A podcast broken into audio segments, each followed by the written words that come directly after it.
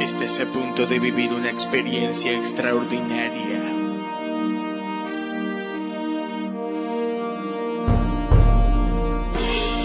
Estás a punto de escuchar a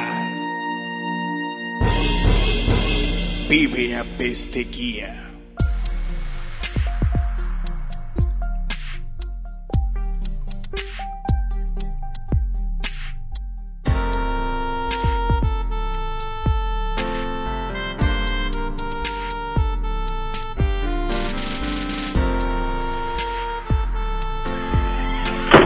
Bienvenidos a un nuevo podcast. Este capítulo para mí es un tanto particular. Si bien la revolución de las redes sociales, por supuesto, es un hito digital, di por sentado que en este momento hay muchísimos podcasts, documentales y hasta películas de cómo surgieron sus inicios y bla bla bla.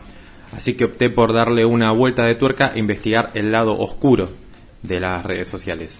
Llevando a cabo la investigación me encontré con una historia en particular que me llamó la atención y es la historia de Agustín Muñoz indagando y recolectando información por diferentes fuentes, decidí que sea parte de este podcast. Sin más preámbulos, los dejo con este capítulo, el lado oscuro de las redes sociales de esta primera temporada Hitos Digitales de Pibe a Pesteguía.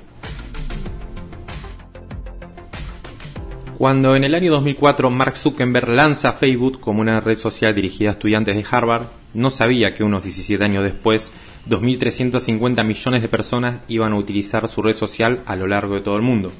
En este periodo, rápidamente, Messenger, Facebook, Twitter y YouTube se convirtieron en elementos básicos en el día a día de las personas.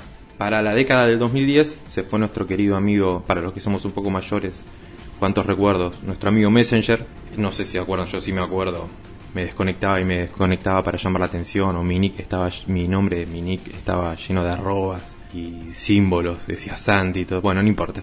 Pero llegaron, llegó WhatsApp, Instagram y las aplicaciones de Facebook evolucionaron a tal grado que actualmente se practica el e-commerce a través de estas redes sociales, como es el Marketplace e Instagram, ahora también puedes, puedes vender productos por ahí. Estaría bueno también hacer un podcast de la evolución del marketing y cómo se usa hoy el marketing digital como casi moneda corriente, pero bueno, ahí por ahí en otra temporada. En esta no, no va a entrar.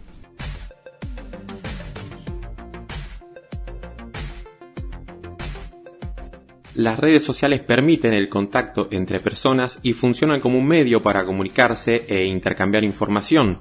Bueno, el tema es que no todo es color de rosa en el uso de las redes sociales, si bien nos ayudan a interactuar con nuestros seres queridos, a conocer personas, parejas, compartir experiencias y gustos dentro de la gran red de Internet, no todo lo que brilla es oro. Las redes sociales producen miedo a ser ignorados, ansiedad e infinidades de inseguridades personales, sin contar que se estima que un 90% de los delitos se inician en las redes sociales. Es un dato de color inchequeable, pero bueno, le creéis, ni sé dónde lo busqué. Estoy buscando la página para decirles la fuente y no la encuentro, así que tómelo con pinzas o creo mi palabra. No sé, quedan ustedes, pero es un dato que el 90% de los delitos se inician en las redes sociales. Pero bueno, les puedo nombrar cuáles son los delitos más habituales dentro de las redes sociales y tal vez cayeron en alguno de estos cuentos o acosos en algún momento de, sus vidas. Primero encontramos el phishing, que en español significa suplantación de identidad, es uno de los delitos más antiguos en Internet y es la suplantación de identidad propiamente dicho, de empresas para buscar hacerse con información sensible. Estos correos o spam o mensajes en las redes sociales son muy comunes y no siempre resultan fáciles de detectar como una suplantación, ya que en el phishing los delincuentes muestran un correo electrónico o mensaje muy parecido al real que le pueden enviar a esta empresa auténtica. Habitualmente pasa con financieras o bancos. Hoy en día en la Argentina es como que volvió a ser habitual y hay mucha gente cayendo en estos cuentos a los que se les comete estafas por bastante dinero.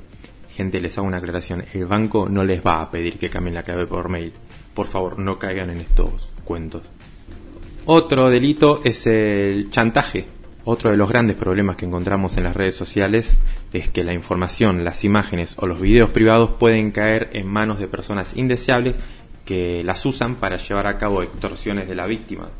Y el más conocido es el ciberbullying, que no lo voy a explicar a fondo porque más o menos ya, ya todos lo saben, pero es burlarse de una persona a tal punto que cause muchos problemas graves en la misma. Esto es habitual porque las personas se creen que no tiene ningún efecto real decir lo que se les ocurra, lo que les ocurra. lo que les ocurra, lo que les ocurra por la red, pero sí, gente, lo tiene y es muy grave. Yo a veces a la noche me cuelgo mirando videos de TikTok y es increíble cómo las personas desde el anonimato comentan los videos con aspectos negativos de la persona, que son diferentes o que tienen, le falta alguna extremidad o, o mismo con el peso, con el sobrepeso. Bueno, eso es ciberbullying y es un ilícito que se comete habitualmente por, por internet. En fin, por otro lado, y ya pasando a otras cuestiones no ilícitas, si bien consciente o inconscientemente, las redes sociales son fuentes de comparación, aspiramos a querer ser como las personas que están detrás de otro perfil, generando emociones negativas hacia, nosotros mismos. Nos da miedo muchas veces a ser diferente al resto, comparamos lo que somos nosotros a querer encajar con lo que son los demás, y eso no es precisamente así.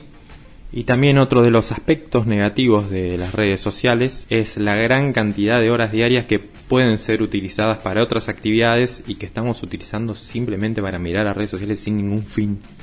Entonces podemos utilizar ese tiempo para hacer algo que nos beneficie más, por supuesto. Bueno, a este lado oscuro que ya viene desde hace años, en este último periodo de tiempo se le está sumando otro que es bastante peligroso y se considera como un fenómeno emergente, o sea que está creciendo como son los scratches en las redes sociales. Se considera scratch en las redes a visibilizar distintos tipos de violencia de género que en la mayoría de los casos corresponde a un impulso de los movimientos feministas. No digo desde mi punto de vista que esto esté mal, si bien me encuentro haciendo este podcast en Argentina donde la justicia estas denuncias, por más que se lleven por la vía legal como corresponde, muchas veces, o me animo a decir la mayoría de las veces, no son tratadas de la forma que corresponden, lo que impulsa a las personas a intentar hacer escuchar su voz y hacer justicia por mano propia, como se le dice, y así exponen al agresor para ser linchado, vamos a poner linchado entre comillas, por las redes sociales. Bueno, un gran poder conlleva una gran responsabilidad, ¿no? ¿Qué pasa cuando se usa eh, de forma indebida el poder de las redes sociales?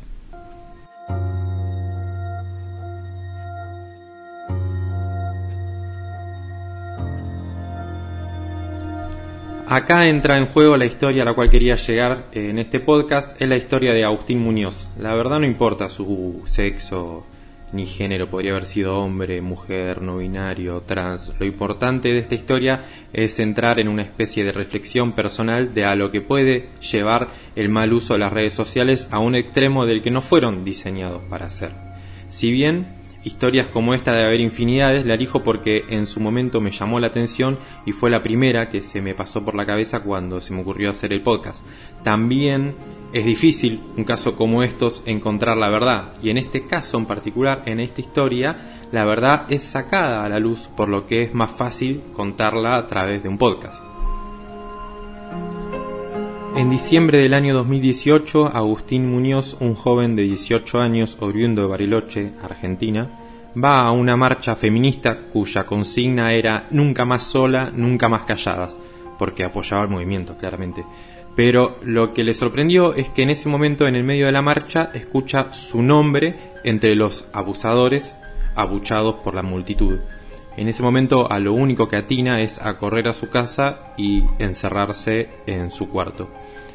¿Qué había pasado? Tras una discusión con su mejor amiga, ella se había enojado y publicó en Instagram que él había abusado de ella, cosa que era mentira. La publicación de esta chica fue compartida por miles de personas que pedían justicia hasta llegó a la marcha de ese día, donde estaba Agustín Muñoz también marchando a favor de eso, ¿no? La madre de Agustín se comunica con la supuesta víctima y mejor amiga y ella rápidamente desmiente y afirma que se le fue de las manos por un enojo y que no sabía qué hacer al respecto. Agustín también habla con ella, donde ella le pide disculpas por lo que estaba sucediendo y le pregunta de qué manera lo pueden arreglar el problema este. A lo que Agustín le dice en la justicia. Eh, ella no quiso por vergüenza o por miedo o por lo que sea, ella dijo que no, que en la justicia no lo quería solucionar. Pero bueno, esta amiga de Agustín decide disculparse y crear un post diciendo que lo que sucedió era una mentira y que Agustín no había abusado de ella, pero ya era tarde. Las disculpas no se viralizó como lo hicieron los mensajes culpándolo.